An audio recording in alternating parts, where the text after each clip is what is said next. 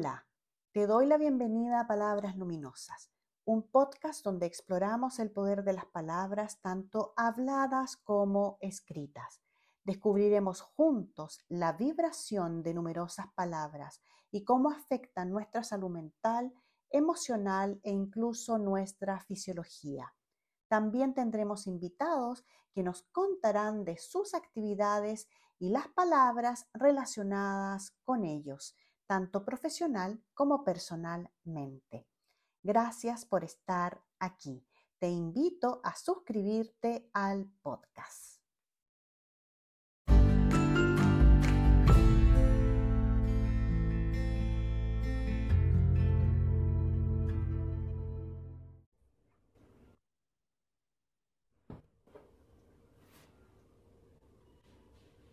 Hola, hola, hola, bienvenidas, bienvenidos a Palabras Luminosas, un podcast donde exploramos el poder de las palabras, tanto habladas como escritas, y cómo éstas afectan nuestra salud mental, emocional y nuestra fisiología también. Y eh, cada tanto tenemos invitados especiales. Hoy tenemos con nosotros a mis queridos amigos y colegas instructores del método Ciclopea, Carolina Díaz y Alejandro Cuevas vamos a empezar con una breve introducción de cada uno de ellos. Entonces, primero, Carolina Díaz es chilena, es abogado, madre de una hermosa niña, fue jueza, de hecho ejerció durante 16 años estas labores legales, pero también es terapeuta floral, es maestra en Reiki y formada en constelaciones familiares. Hoy es instructora del método Ciclopea de activación interna de la glándula pineal. Alejandro Cuevas es chileno, padre de cuatro hermosos hijos, es titulado como médico cirujano en la Pontificia Universidad Católica de Chile en el año 97, 1997, y es especialista en psiquiatría titulado en la Universidad de Chile del año 2000, en el año 2000. Eh, es además ahora instructor certificado del método ciclopea de activación interna de la glándula pineal y ambos son además instructores de los talleres de profundización del método ciclopea. Entonces, qué rico tenerlos aquí. ¿Cómo están? Bien, Berito, eh, muy agradecido de la invitación, de verte a la distancia, pero sabiendo que no estamos separados y, súper orgullosos de poder compartir este espacio contigo. Muy bien, Vero, muy honrados de esta invitación, muy felices de verte. Muy bien, muchas gracias también, muy feliz, muy feliz de verlos a ustedes también. Vamos a empezar con, algunas preguntas eh, que, les quiero hacer, hacer así en el, eh, sentido profesional eh, del antes y el después, ¿no es cierto? Em, claro, tú, eres abogado y fuiste jueza, ¿no? Entonces, ¿cómo era para ti estar en ese ambiente de, digamos, cuello y corbata, ¿no? Y de, y de tanta em, podríamos decir, tantas cosas que pasan en el mundo que tiene que ser juzgada, que tiene que ser, pasar por eh, todas las cosas legales eh, de, de, los países o de tu país, en este caso de Chile, ¿cierto? De nuestro país. ¿Cómo fue para ti estar en ese ambiente? Mira, la verdad es que mm, más cuando entré al método ciclopea me di cuenta lo difícil y duro que podría estar ahí porque de alguna forma para mí fue un ambiente natural. Porque mis padres trabajaban en tribunales y yo crecí yendo a tribunales. Entonces, de alguna forma era algo normal para mí.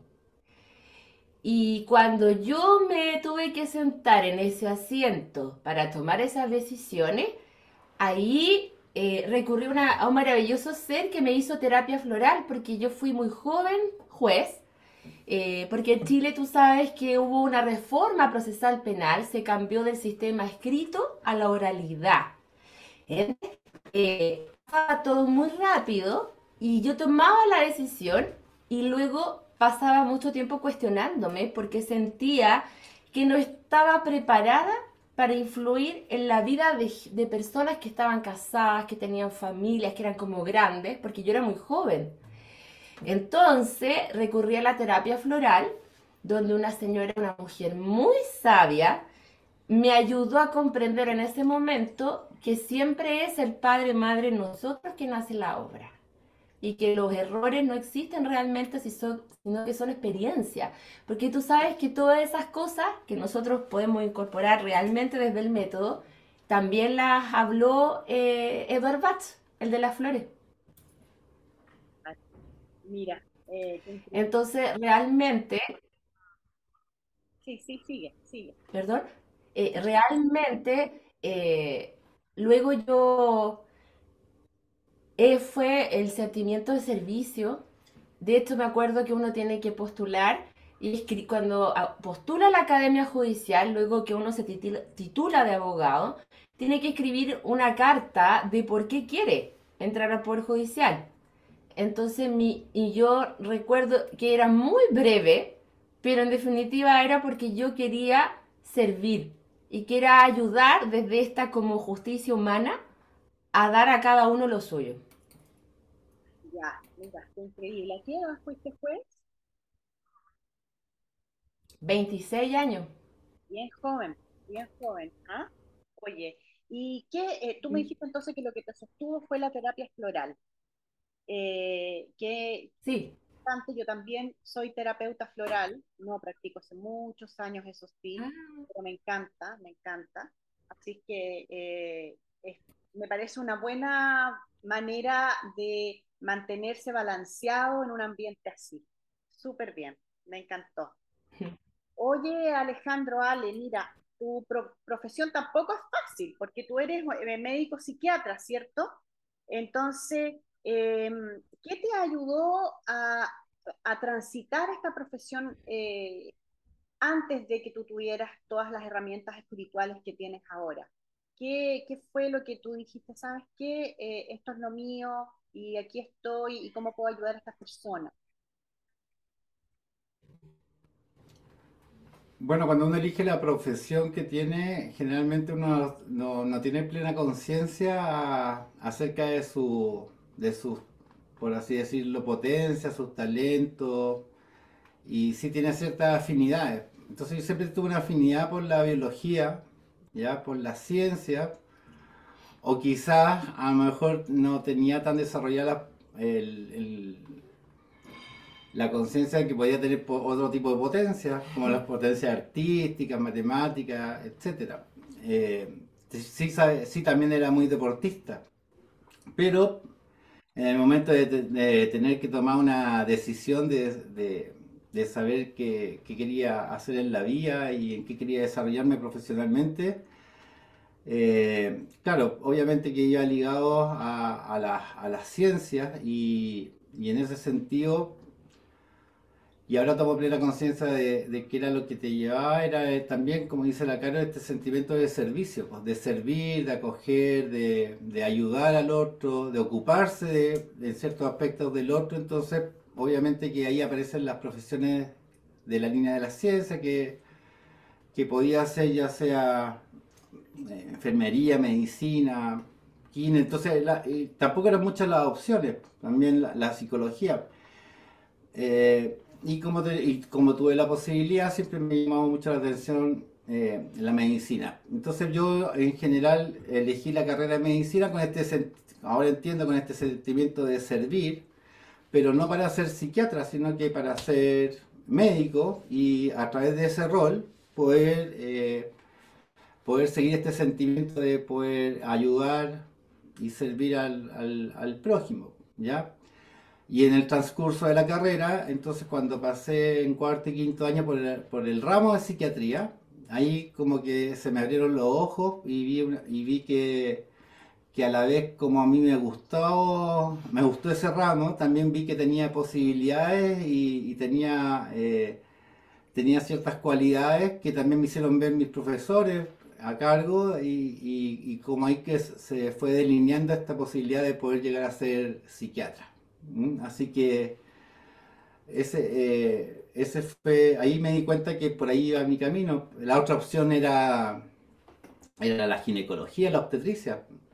Era- eran como mis dos ámbitos, ¿ya? Pero al final, claro, tuve que decidir determinar y, y ahí terminé especializándome en psiquiatría. Oye, eh, me gusta mucho lo que ustedes dos han dicho en el sentido de que ya tenemos una prim- primera palabra aquí. Servicio.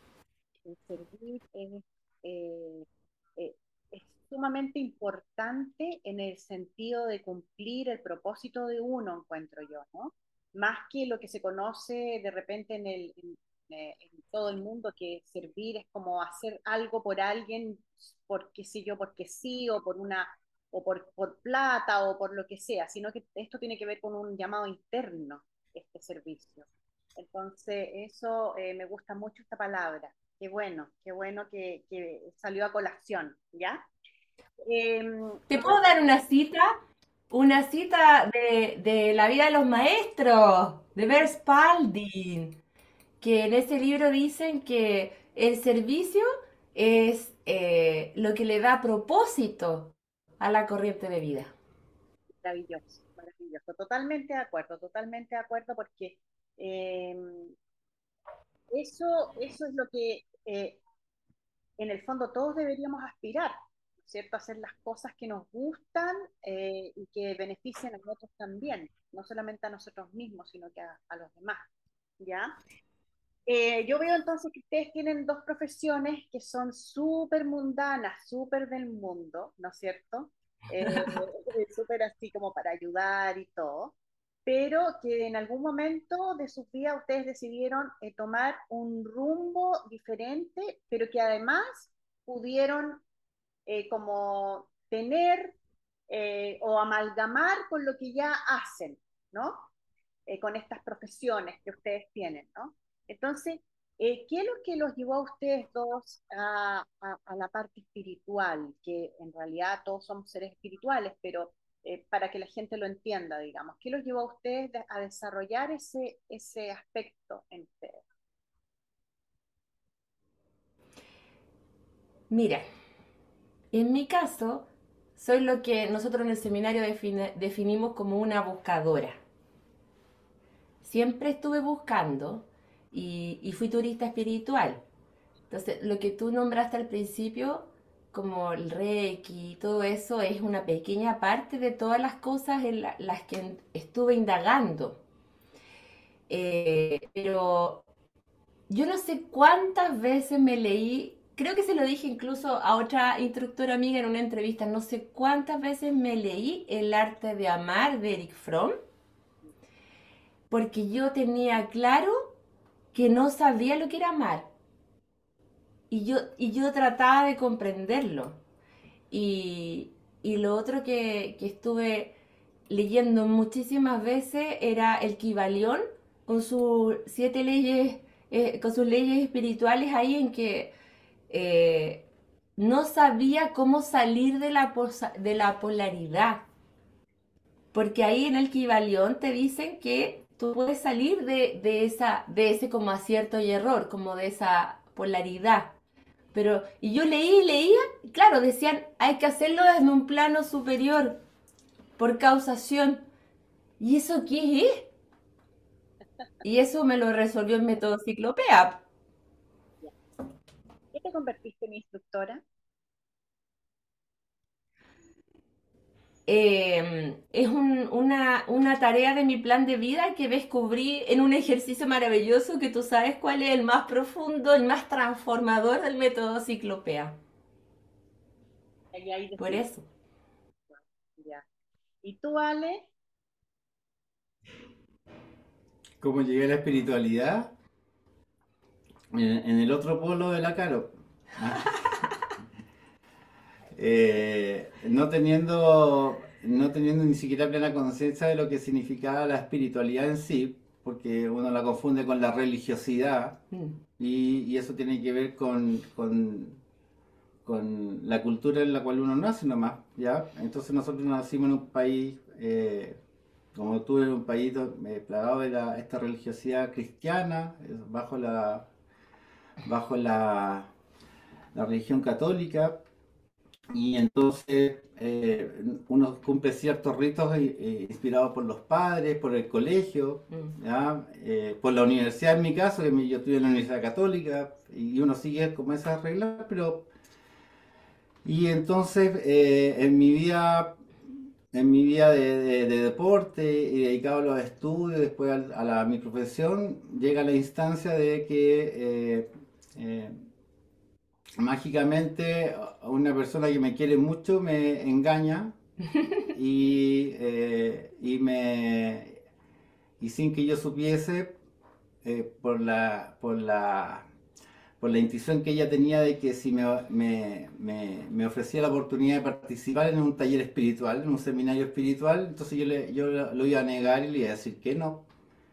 Eh, entonces me engaña eh, mágicamente y me, pide un préstamo de dinero y entonces ella me inscribe en este seminario del método ciclopea de Frese Castro y, entonces hago un seminario bajo la circunstancia de que eh, me dice que no me van a devolver mi dinero. Entonces yo llego de esta manera a, a conocer esta instancia y que obviamente que como a todo ser que llega a este seminario, a uno le remueve memoria, le resuenan muchas cosas, ve la vida de una perspectiva muy distinta, eh, como que se amplía la visión de las cosas y entonces eh, en ese momento tomo conciencia de, de la profundidad y de los seres que somos en realidad y, yo creo que asociado a esta instancia también de que estábamos hablando de, qué es lo que me llevó a ser médico y psiquiatra, con este sentimiento de servicio, entonces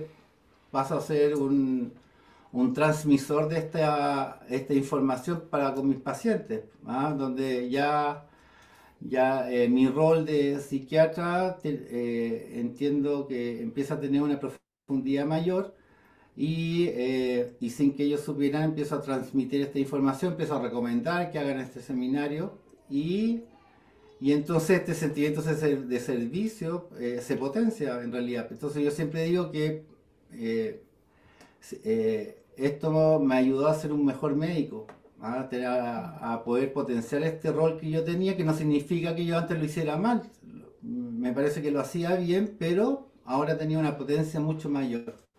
Así que de esta manera, en, que reconozco, ahora lo reconozco como eh, también el, aceptar el regalo de otro, ¿ya? Eh, y, confiar, tener fe, ¿ya? Eh, también reconozco ahora en mí haber dado el paso para poder aceptar esto, porque al final uno podría haber dicho que no nomás, y, y por último pierdo la plata y no pierdo el tiempo ni nada. Y entonces ahora reconozco que eh, también tuve esa inspiración de poder decir, ya, bueno, sí, cuando uno recibe un regalo, eh, siempre eh, tiende a aceptarlo, ¿ya? Porque por algo a uno le hacen un regalo, que generalmente es con, una buena, muy buena intención, entonces yo creo que mágicamente se, fue de esta manera en que conocí esta, lo que uno llama espiritualidad, lo que me deja muy contento porque porque fue más sorpresivo y más mágico que como en general pasa y también pasa que, fue, que era una búsqueda. Yo en realidad no estaba buscando eh, cosas distintas, y, pero, me, pero tengo la, suerte de haber llegado mágicamente a esta instancia. Privilegiado por haber llegado directo. Exactamente, sí. Y el cómo y el por qué llegué a ser instructor también eh, fue eh, como, con el mismo patrón. Y aquí pasa porque eh, en ese proceso donde había que decidir ser instructor, entonces aparece una instructora del metro que se llama Verónica Sánchez, ¿ya? Que, sin conocerme y, conociéndome a través de las redes sociales me, me empieza a mostrar que yo puedo, tengo ciertas potencias que me pueden llegar a, ser un muy buen instructor. Y eh, también aparece otro ser que es mi psicólogo, eh, yo en ese momento estaba en psicoterapia y, también causalmente este psicólogo conocía esta metodología y cuando yo se lo comento eh, también me insta a, y me hace ver que puedo llegar a ser un instructor de esta metodología y así que más o menos eh, guiado por esos dos personajes es que se me da el impulso a, a, decidirme a ser instructor. Mira, que me alegra mucho haber podido darte ese impulso, eh, que fue eh, totalmente en realidad em, solamente viendo lo que tú escribías y lo ponías en las redes y yo decía, pero ¿por qué esta persona no es instructor? Porque lo explica tan bien, decía yo, ¿no? Eh, y de alguna manera sentí que tenía que decírtelo.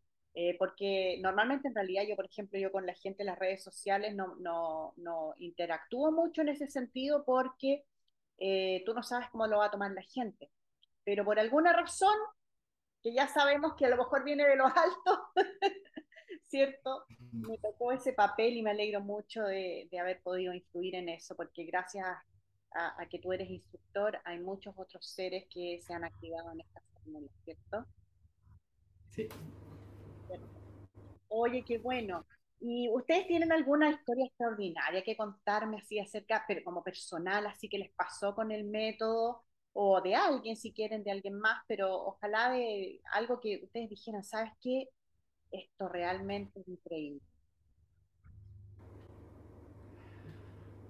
Yo creo que lo puede explicar mejor la Caro, pero le voy a dar el paso a ella, pero yo creo que lo más extraordinario que nos ha pasado es cómo, eh, eh, es cómo se gestó y cómo eh, nuestra hija, ¿ya?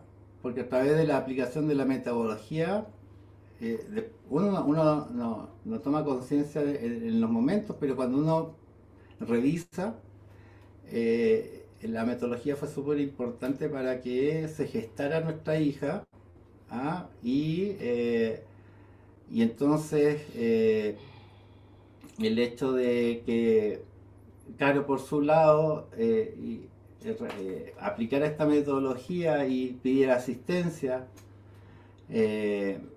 siguiera, siguiera señales, entre estas señales está determinado que había que asistir a, a, consultar a un médico determinado, que se le dijera que este médico, eh, sin que yo supiera, era conocido y amigo mío. Ella tampoco sabía el nombre. En el momento en que acudimos a él, nos damos, me doy cuenta que era compañero mío de medicina en la universidad y que nos reencontramos después de más de 20 años en esta otra instancia y, y entonces eh, eh, empezamos este camino de poder buscar la gestación de, nuestra Isidora, eh, donde se nos puso, se aparecieron muchas trabas, pero donde tuvimos esta determinación de, que esto iba por, muy buen puerto. Eh, yo creo que eso fue, ha sido lo más extraordinario, lo más mágico y demostrativo desde mi punto de vista acerca de cómo incorporando eh, nuestras potencias de forma ordenada a través de esta metodología, uno puede crear la vida que quiere y en este sentido crear a nuestra, a nuestra hijita.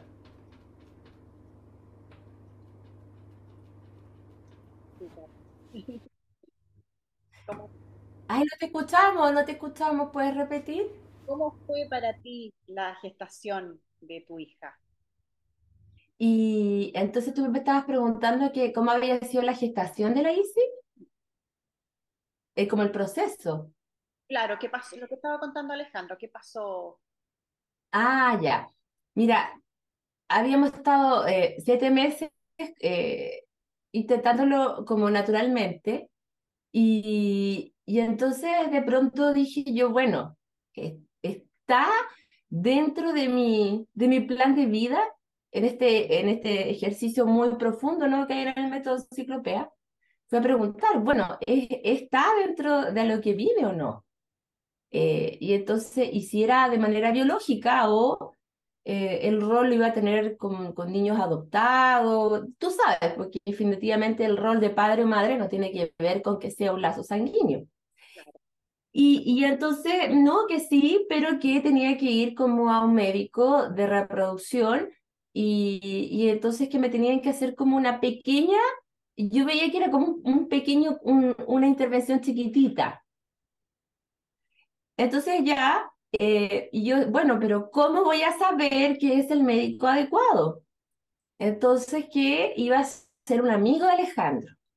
Y, y mientras estaba en esta cocreación, eh, Alejandro tenía idea. Entonces voy y le digo, oye, eh, ¿y tú tienes algún amigo que sea especialista en reproducción? Eh, me dice, mm, uno, pero ¿sabes qué? No, porque trabaja en un hospital público, este amigo ginecólogo, así que en realidad no. Ya, entonces yo empecé a buscar muchos, muchos médicos, muchos. Entonces, no claro, porque ahí viene la humanidad de uno que quiere tener hijos, que quiere tener hijos, que quiere tener hijos. Entonces Alejandro me, yo había pedido a tres doctores y me dijo, no, uno. Ya, entonces yo le, yo dije, a ver, ¿cuál? Y puse las fotos, pues, y había una foto como que se me venía encima y dije, ya, este. Y lo elijo. En todo caso yo decía, pero ¿cómo se la cadena no se equivoca? Pero bueno, ya, seguí. Y, y entonces Alejandro me pregunta cómo se llama el médico, pero estoy hablando como de un día antes de ir. Entonces le dije, bueno, fulano.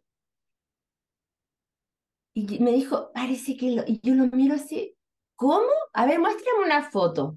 Y le muestro la foto que salía en la web de la clínica. Oye, pero este fue compañero mío en la universidad. Y jugamos siete años básquetbol por la Universidad Católica. O sea, no solamente eran compañeros de medicina, sino que habían jugado básquetbol, equipo de cooperación. Entonces, y dije yo, si la cadena no se equivoca. y em, llegamos y, y, claro, el médico lo ve, se abrazan, gritan ahí. De, eh, lo quiero un poco incómodo a veces porque resulta que se ponían a hablar de básquetbol cuando yo iba a, la, a, la, a, hacer toda la sesión el médico. Y, y, y bueno, finalmente eh, en este este proceso también aprendimos mucho de, humildad creadora, de, de, comprender cómo realmente los niños vienen a buscar voltaje. Estos niños que se van rápido porque mm, en este proceso eh, él decide dice, no, vamos a hacer un in vitro. Entonces yo dije, wow, porque había una pequeña intervención que mostraban. Si vamos a hacer un in vitro, ok, nos saltamos todo.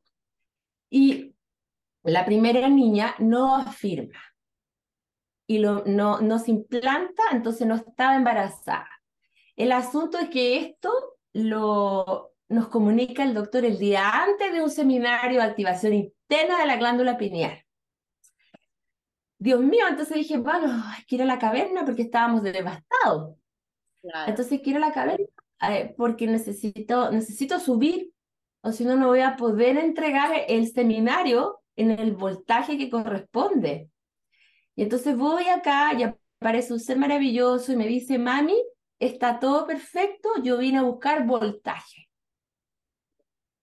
Entonces ahí comprendo, porque uno puede escuchar muchas veces, eh, uno haber escuchado la fresia, eh, y realmente que cuando estos niños pequeños se van, cuando a veces existen abortos espontáneos, o, eh, vienen a buscar realmente voltaje.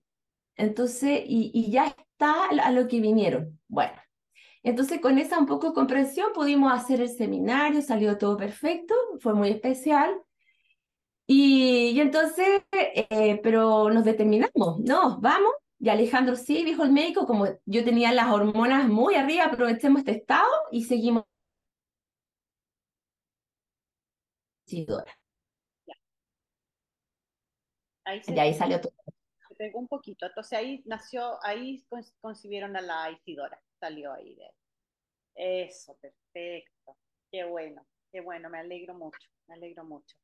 Es, eh, es, em, es realmente una historia extraordinaria, ¿cierto? También de, de fe y de certeza, ¿cierto? De fe y de certeza.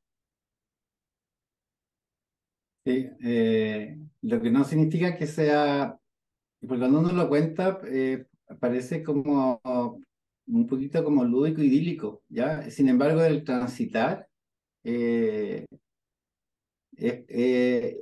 eh, muchas veces aparecen estas trabas que hacen que uno pierda la fe, pues, pierda, la, pierda como esta certeza o, o, tambalee. Eh, y sin embargo, cuando uno se da cuenta que, que, tiene, que el sentimiento es como alto, ya no puede, puede uno, uno se agarra de eso, pues se afirma de eso.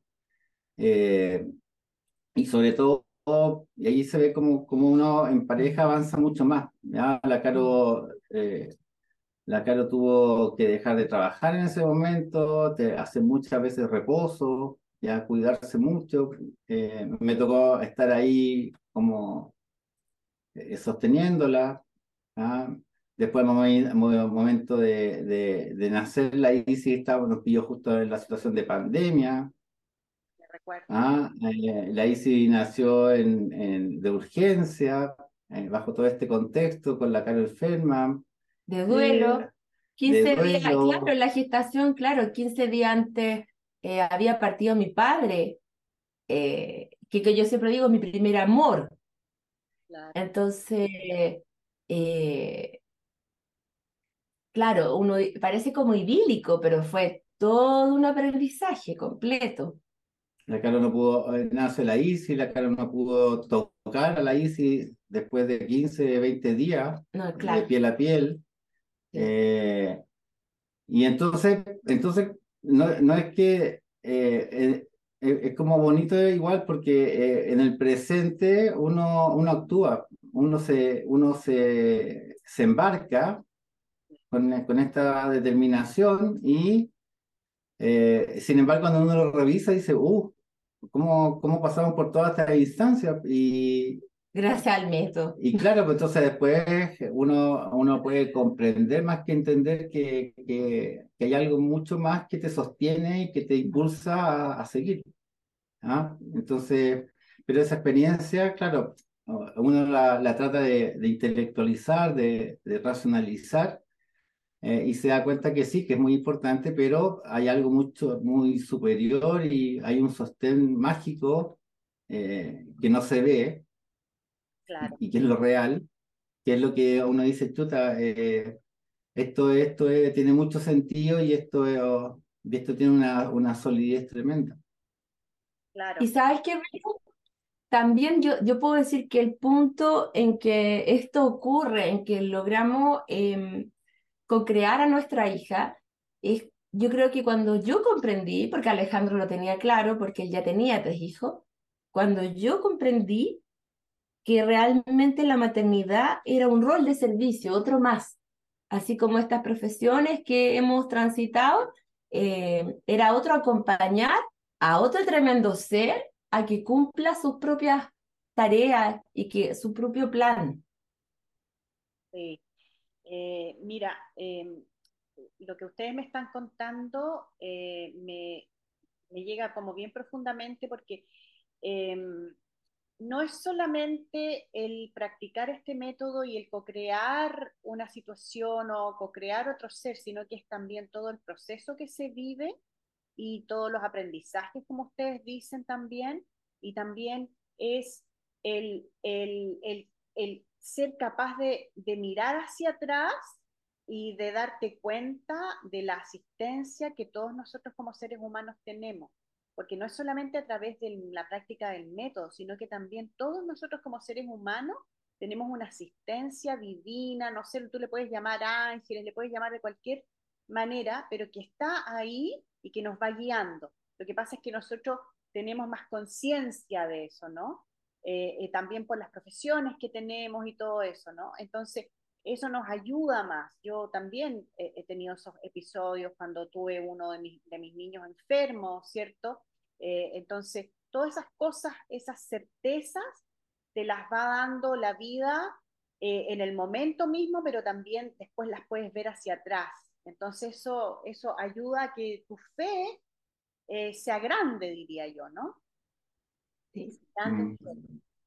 Eh, oye, eh, ustedes, eh, yo quiero saber una cosa así súper, súper copuchenta, así como decimos en Deco. ¿Cómo se conocieron ustedes? Hoy nosotros nos conocimos en un retiro tres días fuera del tiempo, en la Semana Santa del 2016, con Frisia Castro Moreno. Y nuestro primer encuentro fue como me cargan los abogados, me cargan los psiquiatras, no fue muy simpático. Y, pero después como que nos empezamos a hacer, como decimos en Chile, buenas migas, como buena onda eh, en los distintos talleres, porque asistíamos a todos los talleres de, de Fresia o de otros instructores que impartían el método. Y, y después justo coincidimos en la formación de instructores. De ahí como que nos hicimos más amigos. Así que así, así fue. Nos fue amor a primera vista. no, pero qué linda, qué linda historia. Eh, yo, bueno, yo sé que ustedes se casaron hace poquito, ¿ya? Así es que me, me alegro mucho por eso. Eh, ya les voy a, dar un abrazo allá a Chile. Em, eh, un poco qué significa para ustedes unir estas historias familiares, porque el Ale tiene otros hijos también. Eh, ¿cómo, es, ¿Cómo es esta dinámica familiar nueva que tienen ustedes?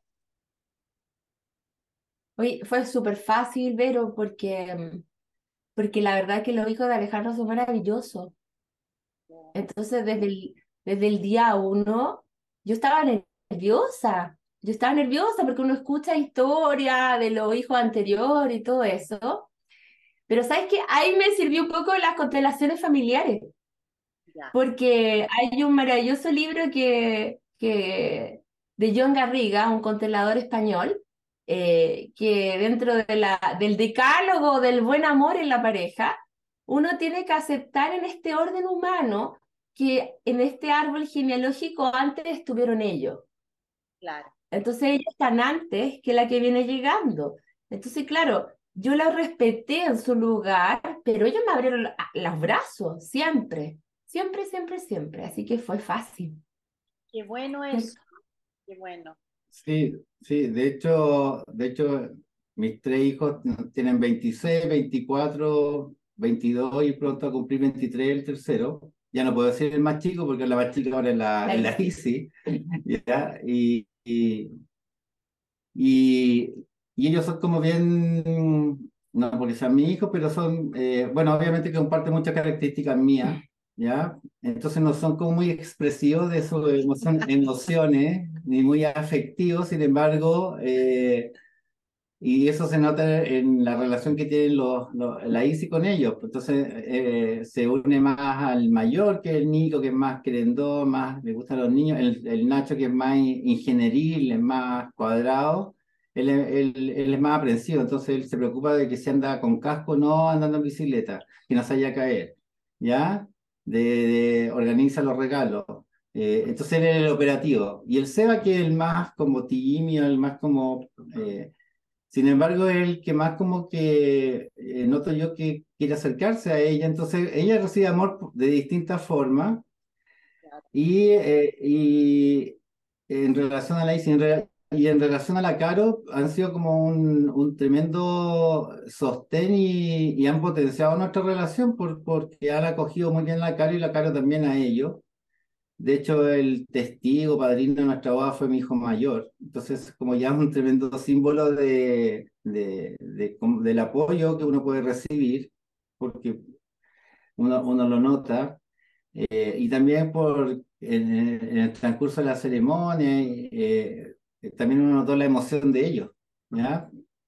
Eh, y entonces eso habla como muy bien de, de, de, cuál ha sido el rol que ellos han tenido, así que, así que, y, y sin estar muy ligados a la, a la espiritualidad como, como yo, en, a esa edad, salvo el mayor que ya hizo el seminario, ¿ya? Eh, eh, han sido como a su manera un, una tremenda, un tremendo apoyo y sostén para, para, para nosotros. ¿ah? me estabas contando, Caro, de que el lunes es el cumpleaños de la ICI y que todo esto que estamos hablando. Eh, fue, todo esto fue hace tres años, ah, durante su gestación. Y, y, a propósito como del sostén y el apoyo siempre nos han dado los niños del ALE, eh, como estábamos en pandemia, estábamos todos encerrados, eh, finalmente los primeros que, aparte de mi mamá, que en ese momento vivía con nosotros, los primeros miembros de la familia y de la familia Alejandro que conocieron a la fueron los niños, los tres. Ellos vinieron igual, no les importó nada, atravesaron Santiago y llegaron. ¡Ay, qué increíble, qué lindo! Qué lindo todo lo que me cuentan, por, eh, porque estaba precisamente eh, eh, pensando y, y, en todo lo que, lo que significa unir familias así de esta manera, eh, pensando en, en, toda la separación que existe en el mundo, en toda la separación que existe de repente en familias como la de ustedes, eh, y que tiene que ver con el no abrirse a, a, recibir a otros seres en la vida. Ahí está la palabra recibir también, ¿cierto? De, de, de cómo tú recibiste el, el, regalo de tu amiga Ale, eh, el cómo recibir a otros, ¿no? Entonces, me gusta mucho eso que están contando, lo, lo encuentro precioso, precioso, ¿ya? Oye, y no podemos en esta historia no mencionar a nuestra gran amiga instructora eh, en Brasil, eh, Kelly Rapp. Bueno, ella es brasileña, pero es la única, tú sabes, autorizada para el método en portugués. Eh, que como yo estaba en la UCI, eh, ella fue a buscar a la ICI. Estábamos en plena pandemia Imagínate, se trajo el protocolo, era que tenía que estar tres días allá en incubadora haciendo el PCR, y, y entonces al tercer día le tuve que hacer un mandato escrito y, y fue, y se trajo una niña de tres días acá a la casa. Increíble. Con puro amor, por puro servicio, todo. Sí, sí, eh, eh, bueno, la, la, Kelly es un ser muy especial, es, es un amor también, es muy, muy especial qué bueno contar con ese tipo de amigos, ¿cierto? Y cuando estaba, acuérdate, ahí en la UCI, ah, también te escribí pidiendo auxilio. Sí, yo me acuerdo, me acuerdo. Ahí estuvimos haciendo algunas afirmaciones, decretos, ¿cierto? Con la Isa Puch también. Con la Isa Puch. Sí, también, me acuerdo. Qué bueno.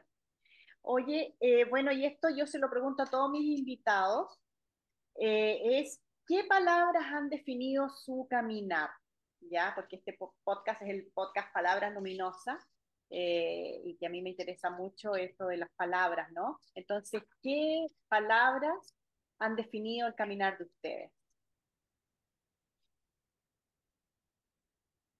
Yo creo que determinación ha sido una gran palabra tanto como pareja como instructores eh, porque es, precisamente de lo que hemos estado hablando ahora, que no desistimos, aunque, aunque aparentemente todo el escenario pudiese ser adverso, eh, seguimos adelante.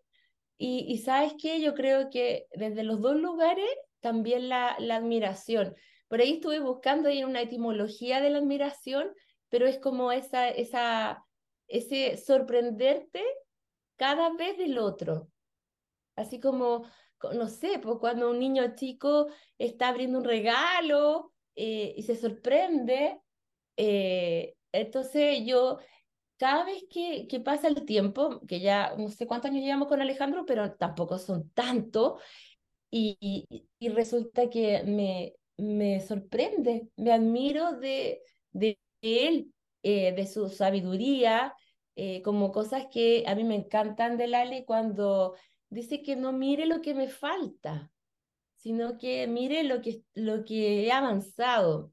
Y, y eso yo se lo he podido transmitir, esa sabiduría, a muchas personas. Entonces, como que eso me pasa, que yo creo que entre, como pareja y como instructores, eh, hemos sido determinados en, ser, en formarnos como instructores, eh, en, etcétera, y, y eso, yo creo que serían las dos básicas, las más importantes. Sí, desde, desde mi visión, que tiene mucha relación con lo que dice Caro, eh, está el perseverar. ¿ya? El ser perseverante, el, el, no importa las la, la dificultades y las trabas, como continuar, eh, sostenerse, eh, determinar, mantener tenerse. Eh, y yo creo que eso, eso eh, refleja un poco mi, mi, mi accionar desde, desde chico, desde que era deportista y, y, avanzar después en la carrera, que no es una carrera fácil, ¿ya? Eh, también el, el, eh, el, el poder eh, entender que hay un objetivo mayor, después, después el, el, abrirse a esta posibilidad de, de incorporar este nuevo rol al, al ser instructor, después plantearme el, una vez ya conociendo la cara y tener, y tener hijos, el, el, el, perseverar y continuar y, darme la posibilidad de nuevamente ser papá. ¿ah? El, el optar a, volver a comprometerme con Caro en, en, esta instancia de, de, de, seguir como pareja, pero ya eh, comprometido a través de, este rito que es casarse. Y entonces entiendo que el, que es perseverancia, pues también es, el, es, como nosotros decimos, el, cuanto más se te dé, más se te exigirá y cuanto más te fortalezca, más, más, más, lejos puedes ir y entonces hacerlo como, hacerlo como vida, ¿ya? Eh, el, el, vivir en el presente y construyendo el futuro a través de, del día a día. Entonces, el, el no conformarse en realidad, ¿ya? Entonces yo creo que cuando uno no se conforma y cuando uno persevera, independiente de, lo que vaya uno aprendiendo, eh, que es muchas veces a través del error, pero tomando estos aprendizajes y que también te dan esta, solvencia y esta potencia como para decir eh, que, que, por algo uno está acá. ¿ah? Y otra vez nos no, nos vamos al servir. ¿ah? No, estamos sirviendo y también nos, servimos a nosotros mismos. Mira, qué lindo lo que, lo que me cuentan. Son palabras muy potentes, son palabras eh, no solamente potentes, sino que profundas, ¿no? Muy profundas. Y, y claro, hay mucha determinación y hay mucha perseverancia en ustedes. Eh, también veo mucho el amor entre ustedes, entonces eso es, es precioso y, no solamente precioso, sino que es como eh, lindo de ver, ¿cierto? Lindo de como que de palparlo, de sentirlo, ¿no? Oye, eh, ya nos vamos a estar despidiendo, eh, pero algún mensaje, alguna cosa final que quiera decir cada uno antes de que terminemos. A mí me encantaría decir a las personas que nos escuchen, ya sean finalistas o no, que de verdad eh, todos esos sentimientos que hay detrás de, esas palabras que decimos eh, construyen, construyen todo universo, son, son realmente creadoras. Entonces, a veces quizá pueden estar un poquito tristes o enojados, y entonces mejor contar hasta tres, como nos decían antes nuestros papás, como una respiración profunda antes de lanzar algo, o mejor inspirarse y, y, decir algo que pueda elevarte, que pueda ayudarte a ti y al otro. Ya, qué bueno. Gracias, Ale. Sí, yo creo que en términos generales es como, eh, eh, no importa la fórmula, eh, nosotros planteamos una porque ya, ya, ya, ya te comentamos cómo llegamos a esto, pero creer, creer en uno, a creer que uno no es solamente lo que uno ve en, frente, en el espejo, en, en cuanto al físico, eh, saber que uno tiene una potencia que, que, está en, uno muchas veces uno ah, tiene esta búsqueda de, de, de, buscar lo que a uno le falta fuera de, uno, ¿ya? Y, y a medida que, que, uno avanza en este tiempo-espacio, se da cuenta que, que todas las cosas que uno busca fuera de uno están dentro de uno, ¿ya?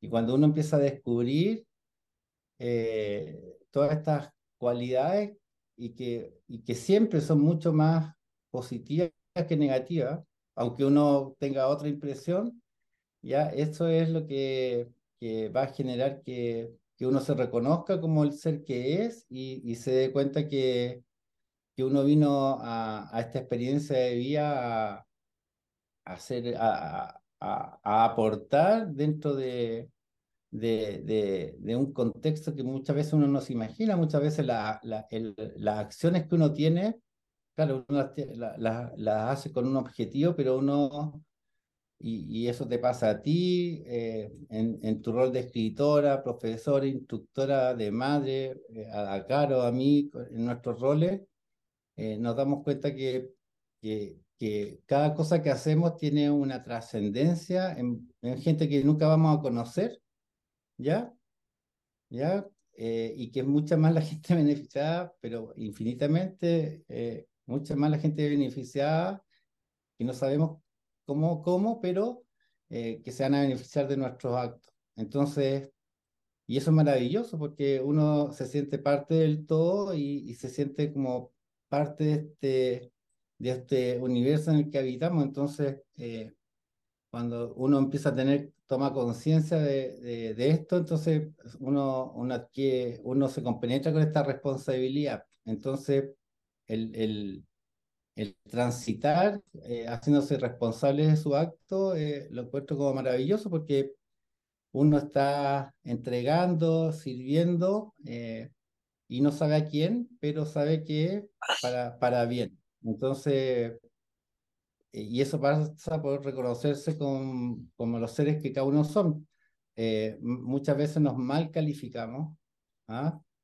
eh, y no nos bien calificamos, nos reforzamos más negativamente que positivamente. Y resulta que, que, que pero cuando uno en general le pregunta a, a, la gente, no importa el contexto, la situación económica que tiene, dónde vive, qué hace, y si uno le pregunta que como es la vida, siempre uno va a tender a decir que es maravillosa, que, que es digna de, de, ser, de vivirla y de experienciarla. Así que eso. Qué bueno, muchas gracias por sus mensajes. Yo estoy totalmente de acuerdo con, con lo que ambos han dicho, ¿cierto?